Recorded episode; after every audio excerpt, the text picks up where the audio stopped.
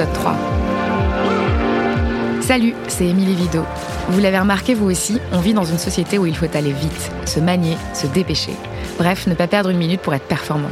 Mais en même temps, on nous demande aussi de ralentir car la vitesse n'a pas que du bon. Elle est aussi synonyme de danger, notamment sur la route où les règles sont de plus en plus strictes pour la limiter. Et c'est bien là tout le paradoxe. Dans un monde où aller vite, c'est aussi être libre, il n'est pas aisé de faire comprendre que cette vitesse n'est plus de mise sur la route. Dernier exemple en date, la levée de bouclier suscitée par la limitation à 80 km/h. Mais alors pourquoi aime-t-on aller vite? Est-ce une drogue? Voilà ce qui va nous occuper aujourd'hui dans cet épisode préparé par Maude de Carpentier et réalisé par Nicolas Jean-Jean. Bienvenue dans cet itinéraire bis. Je m'appelle Camille, j'ai 27 ans et je suis euh, charpentier depuis peu. Alors nous sommes, euh, nous partons de l'atelier vers Cassis pour un, un chantier assez simple. Voilà aussi le clignotant en sortie de rond-point. Ça c'est un truc pas mal. C'est pareil, je sais pas. euh, mais alors ça c'est pas Marseille, hein, c'est partout en France. euh, le clignotant, je pense qu'il y a peu de gens qui, savent qu'il y a une manette à côté de leur volant pour utiliser le clignotant. J'ai utilisé une petite analogie, j'aime bien les jeux de société. Sans règle, il n'y a pas de jeu. Quoi. Bah, sans règle, il n'y a pas de conduite. Sans règle, il n'y a pas de... Il n'y a pas de respect de, de l'autre. euh, Alors justement, si on parle de cette nouvelle règle de limitation de vitesse à 80 km/h qui a été beaucoup décriée, Mm. euh, vous, vous trouvez que toute règle est bonne et toute règle doit être appliquée, même si euh, certains disent que là, ça en devient ridicule? Après, j'avoue, je m'en fiche si on me dit que baisser de 10 km heure, euh, ça fait moins de morts et que, et que ça pollue moins. Alors voilà, après, faut être euh, intéressé par, euh, par ces sujets-là et euh, il faut croire les gens qui décident ça. J'ai pas tellement de raison de pas les croire. Si on me dit que c'est bien, je le fais. Enfin, la règle elle est là, quoi. Je vais pas me, je vais pas me battre. Si on me dit qu'il faut aller à 80 km/h, je vais aller à 80 km/h. Alors là, je mets une parenthèse pour rappeler les règles qui semblent tenir à cœur à Camille, notre témoin. Faire un excès de vitesse est une infraction au code de la route sanctionnée par une amende et une perte de points. Mais c'est seulement depuis 1974 que les automobilistes français ont dû se résoudre à rouler à 130 km/h sur les autoroutes, 120 km/h sur les voies express et 90 km/h sur les routes. À l'époque, ces mesures étaient déjà très impopulaires, ce qui n'a pas empêché les gouvernements de durcir encore et toujours le code de la route pour faire diminuer le nombre d'accidents. Car oui, la vitesse est en cause dans plus d'un tiers des accidents. Je ferme la parenthèse et je laisse Camille finir. En 10 ans de permis, il n'a perdu qu'un seul point. Il l'a très mal vécu, car Camille fait partie de ces conducteurs modèles qui n'hésitent pas à monter au créneau pour rappeler les règles aux autres. Ben, quelqu'un qui me colle, généralement, euh, je fais tout pour l'embêter. Soit je ralentis encore plus, soit je fais des appels de phare avec mes feux de brouillard arrière. Je sais pas si ça donne quelque chose, j'ai jamais été à l'arrière.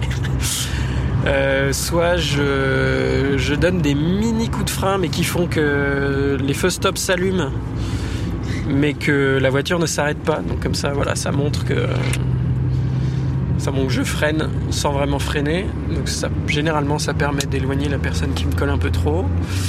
Et après, c'est plus souvent sur l'autoroute. euh, il peut m'arriver de faire des gestes déplaisants euh, quand la personne finit par- par me doubler. C'est-à-dire? Bah, euh, récemment, j'ai fait un doigt d'honneur. Donc voilà, il y a ça aussi, je pense que c'est peut-être plus ça qui me fait aller pas vite. J'ai vraiment pas envie de mourir jeune. Vraiment pas. Et ben, je vais pas particulièrement vite. J'ai pas peur de la vitesse, mais je me dis que c'est un peu le principe de précaution. Là, on passe des, virages avec des rails de sécurité qui sont défoncés. Ouais, enfin, moi, je- quand je vois ça, je me dis, mais c'est pas possible d'être. euh, suis désolé, mais si bête au point de, de- de vouloir euh, risquer sa vie. euh. Quand je suis en vélo, euh, qu'il y a quelqu'un qui me met vraiment en danger, je- quand j'ai l'occasion, euh, parce qu'il a arrêté un feu rouge ou quelque part, euh, oui, c'est vrai que je, je vais à sa hauteur, je lui fais baisser sa fenêtre et je lui explique ma façon de penser. Et c'est peut-être ça qu'il faudrait faire, mais sur l'autoroute, c'est un peu compliqué. Là, on arrive à Cassis. Voilà, le monsieur devant moi n'a pas mis son clignotant pour sortir du, du rond-point. Voilà. Enfin, voilà, c'est de l'égoïsme en fait. Tout ça, de toute façon, la conduite en voiture, c'est de l'égoïsme. Si les gens étaient moins égoïstes, euh, ils feraient moins de, ils moins de bêtises. Vous l'avez compris, Camille est un jeune conducteur très à cheval sur les règles. Chez lui, ce comportement exemplaire semble inné. Mais les autres Comment apprennent-ils à conduire? Quels discours tiennent les moniteurs aux apprentis conducteurs? Pour mieux comprendre, on s'est rendu dans une auto-école pour assister à une leçon. Pauline a 18 heures de conduite au compteur. Ça fait combien de temps que tu conduis, Pauline Ça fait là, c'est ma, c'est mes, ouais, 18 heures. 18 heures. Tu pas bonne, Pauline. Je sais pas Non, reviens deuxième. Ah, je reviens en deuxième? Oui. Putain, en deuxième. Tu es en deuxième, tu veux le mettre à 3 et tu restes entre la 1 et la Ah. 3. Commence à freiner, renseigne-toi ce qu'il y a autour. La gestion de la vitesse, comment ça se passe euh, jusqu'ici euh, Alors, on a tourné euh, essentiellement en ville, vu qu'on est sur euh, une sortie de mécanique. Donc, as 3 droites, concrètement, euh, c'était du 50 km/h maximum. Euh, je pense que d'ici leçon prochaine, on verra donc voir la voie rapide 70 km/h. Et l'autoroute, par contre, ça, on l'envisage après les ronds-points, donc c'est vraiment en phase de finalisation. Toi, la vitesse, comment tu l'appréhendes, Pauline? C'est pas la vitesse qui me fait peur. C'est pas. Je suis plus anxieuse des choses de l'extérieur en fait. C'est vrai, euh, en ville, c'est super compliqué de, de devoir anticiper ce qui se passe. Sachant que les gens, euh, ils, ils suivent pas forcément les règles. J'ai plus tendance à stresser pour ça. Après, la vitesse, euh, bon, Sur la droite. Après, concrètement, sur la vitesse, en général, c'est pas ce qui fait peur aux élèves. Parce qu'il y a en fait beaucoup d'élèves ont cette appréhension de prendre de l'allure parce qu'ils ne pensent pas être capables de s'arrêter. Donc en leur faisant effectuer deux, trois arrêts, automatiquement, derrière, il va reprendre. il n'aura pas de mal à prendre de l'allure.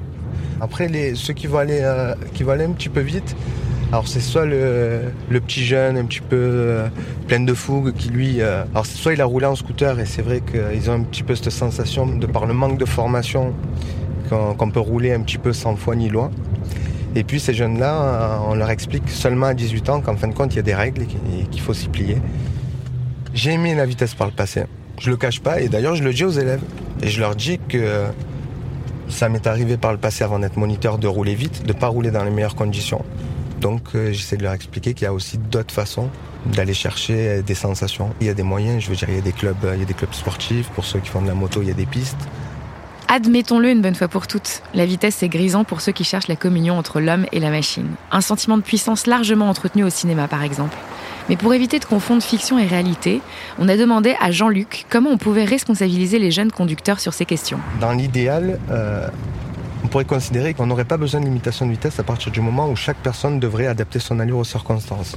Et c'est ce qui est le cas essentiellement en ville. Parce qu'on a des limitations donc à 30 et à 50, mais euh, on va dire la majeure partie du temps, on n'est pas à 50 km/h. Donc c'est faire appel à une intelligence de conduite. La limitation à 80, ça nous permet d'avoir euh, une distance d'arrêt euh, réduite de 13 mètres par rapport à 90. Voilà, ça va réduire donc la distance d'arrêt, mais l'essentiel n'est pas là. On- peut réduire encore et encore, je veux dire derrière, ce qu'il faut c'est faire travailler le conducteur, lui faire travailler euh, avec intelligence et que chacun réfléchisse. On va dire que c'est plutôt la prise de conscience et derrière, on n'aurait pas besoin vraiment de limitation de vitesse. Ce qui est le cas depuis tout à l'heure, on est en ville et on voit qu'on a des variations d'allure entre 20, 30 et 40 et on adapte euh, l'allure aux circonstances. Sauf que sur une nationale, s'il y a personne, on peut aller bien plus vite que 80. Mais après, le, le risque, c'est que euh, au-delà de 64 km/h, un contraste en termes de choc, c'est la mort assurée pour l'occupant. La limitation à 80 ne devrait pas changer grand-chose. Si on ne change pas les mentalités, on pourra réduire encore et encore, on ne réduira pas pour autant l'accidentologie. Bon, après, le souci, c'est qu'on va limiter à, à 90, ben, les gens vont se donner une marge de 20 km/h parce qu'on sait qu'ils risquent de perdre qu'un seul point. On limite à 80, ben, il va monter à 100. Il y a toujours un petit peu ce jeu entre, euh, entre l'autorité et le conducteur. Vous, vous la comprenez, cette euh, nouvelle limitation, ou vous trouvez que finalement, comme vous dites, ça sert pas à grand chose Ça me fait doucement sourire parce que on prend le jeune à 18 ans et on lui explique à 18 ans qu'il y a des règles. Si on commence déjà à inculquer certaines choses suffisamment tôt, on n'a pas besoin de revenir sur des normes. euh, On n'a pas besoin après derrière de. Mais c'est une question de mentalité. D'accord, donc si je vous suis bien, les limitations, ça sert pas forcément à grand chose, qu'il faudrait s'échanger plus profondément les mentalités des conducteurs. C'est ça. Mais ça, ça prend du temps, ça coûte de l'argent et c'est plus facile d'avoir ce principe de bâton plutôt que la carotte. Alors une fois mis face à ce constat décourageant sur la psychologie de l'automobiliste, qui fonctionnerait selon le principe du bâton et de la carotte, on a eu envie d'aller plus loin. On est allé interroger le docteur en psychologie Jean-Pascal Assaï. Il est aussi chercheur à l'Institut français scientifique et technologique sur les transports, les aménagements et les réseaux. Il s'est spécialisé dans l'analyse des comportements des automobilistes et en a tiré un livre qui s'appelle Homo automobilis ou l'humanité routière. Il y a peut-être deux choses intéressantes à dire pour un psychologue. La première, c'est ce qu'on appelle la conditionnalité. C'est-à-dire qu'en général, bon, nous tous, nous connaissons les règles. Nous savons que c'est 50 en ville, 90 sur national, 130 sur autoroute. Bon. Alors après, on respecte, on respecte pas, selon les personnalités, bien sûr, il y a un rapport à la règle. Mais c'est vrai que c'est toujours un rapport qui est souple. C'est-à-dire qu'effectivement, euh, si vous voulez, la plupart d'entre nous sont toujours un petit peu sur un raisonnement du type, normalement je respecte, sauf si. Alors dans le sauf si, ça peut être par exemple si ma femme est enceinte et qu'on va à la maternité. Alors là, évidemment, vous voyez ce que je veux dire, tout le monde comprendra que vous rouliez à 70 en ville, puisque bon, voilà. Alors des fois, c'est un petit peu plus, je dirais, euh, discutable quand les gens, euh, des fois, ça amuse beaucoup les, gendarmes quand les gens disent j'avais des surgelés dans le coffre. Vous voyez, bon, alors bon, voilà. Bon, en tout cas, on, se donne tous. le problème de la vitesse, c'est ça. Si vous voulez, sur l'alcool, on est assez strict en général. C'est-à-dire que quand on nous arrête sur la route, avec un gramme ou deux grammes, voilà, on va au commissariat, on va rester dans une cellule de dégrisement. En général, les gens contestent pas. Voilà, ils savent qu'ils ont fait quelque chose qu'il fallait pas et que c'est pas rouler ivre ne fait plus partie des choses qui sont euh, hein, acceptables aujourd'hui. Ça l'était, ça l'était tout à fait dans le temps. Hein, bon. La vitesse, c'est une valeur tellement forte en France, enfin, ou dans le monde en général, que chacun de nous a un rapport un peu ambivalent, ambigu. On essaie de, transiger, c'est-à-dire qu'on essaie de respecter parce qu'on a peur de perdre des points, on a peur de, de, perdre notre permis, etc., de perdre des amendes, mais en même temps, on se donne une petite marge de négociation toujours.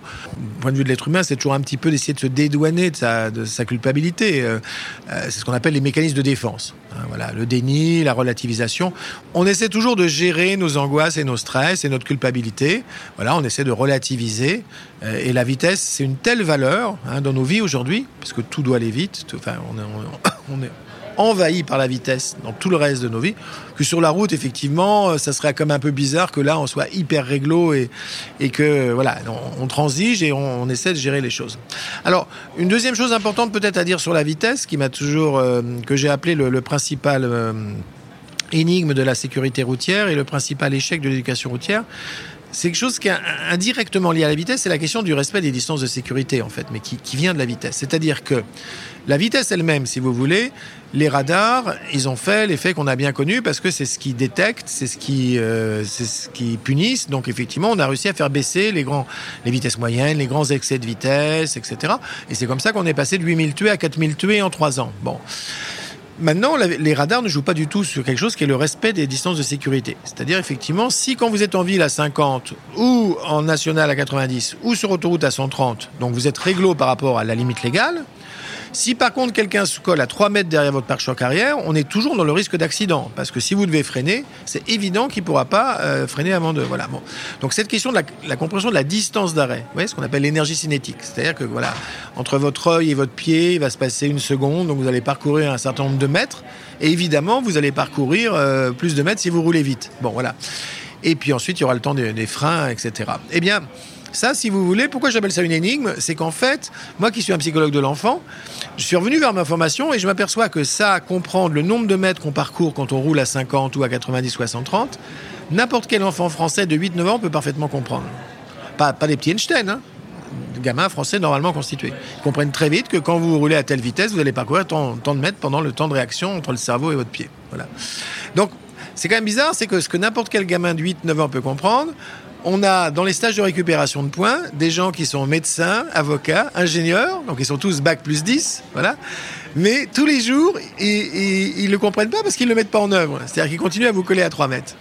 Donc la vitesse, c'est aussi ça le problème. Si vous c'est des problèmes aussi là de, vous voyez, pas d'une, question d'une volonté de faire une infraction, pas de vouloir euh, dépasser la limite, mais de pas comprendre. Enfin, c'est le problème de la perception du risque, de pas comprendre réellement ce qui est en train de se passer. Quoi. Ce qui est vrai, c'est que depuis, euh, depuis maintenant une vingtaine d'années, il y a quelque chose qui est très particulier aux conducteurs français. Et je dis bien français parce que ça serait beaucoup moins vrai en Angleterre, en Allemagne ou en Italie.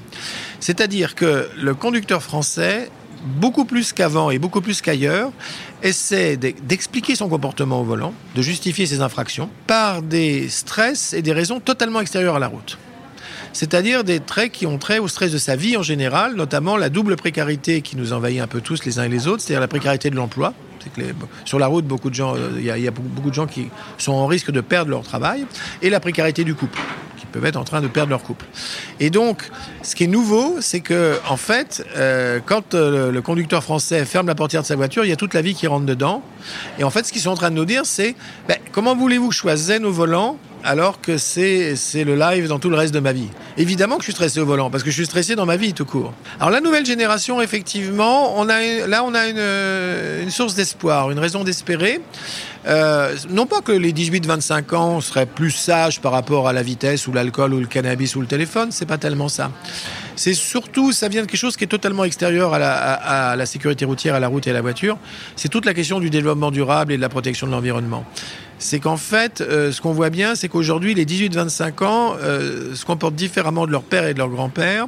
Pourquoi je dis que c'est quelque chose de très positif? Bah, Ça veut dire surtout que, surtout les 18-25 ans, les garçons, qui étaient un peu le groupe à risque, parce qu'ils prenaient beaucoup de risques avec les voitures, parce qu'ils investissaient beaucoup l'objet voiture, si maintenant les, hommes français de 18-25 ans ont un rapport beaucoup plus neutre à la voiture, n'y accèdent plutôt que vers 25-30 ans, et pas vers 18-19 ans. Et euh, le voit un peu comme un outil, euh, comme une machine à laver, quoi. Voilà. On peut, vraiment en attendre des progrès euh, très forts pour la sécurité routière, en fait, parce qu'il y y aura des comportements beaucoup plus apaisés. On ajoutera pour terminer que si nous sommes tous effectivement contradictoires face à la vitesse, nos petites entorses à nous sont souvent liées au stress de la vie qui nous pousserait à l'excès sur la route. Mais cette pression exercée par notre environnement extérieur a aussi du bon, notamment auprès de la nouvelle génération qui prend peu à peu conscience de l'urgence qu'il y a à ralentir pour prendre le temps de vivre. Merci à Jean-Pascal Assailly pour ses éclairages. Itinéraire bis, c'est un podcast de Binge Audio en partenariat avec La Massif réalisé par Nicolas Jean-Jean. Abonnez-vous sur vos applications de podcast préférées pour ne manquer aucun de nos épisodes. Et n'hésitez pas à nous laisser des commentaires, des petites étoiles et à nous interpeller sur Facebook, Twitter et autres réseaux sociaux. À bientôt!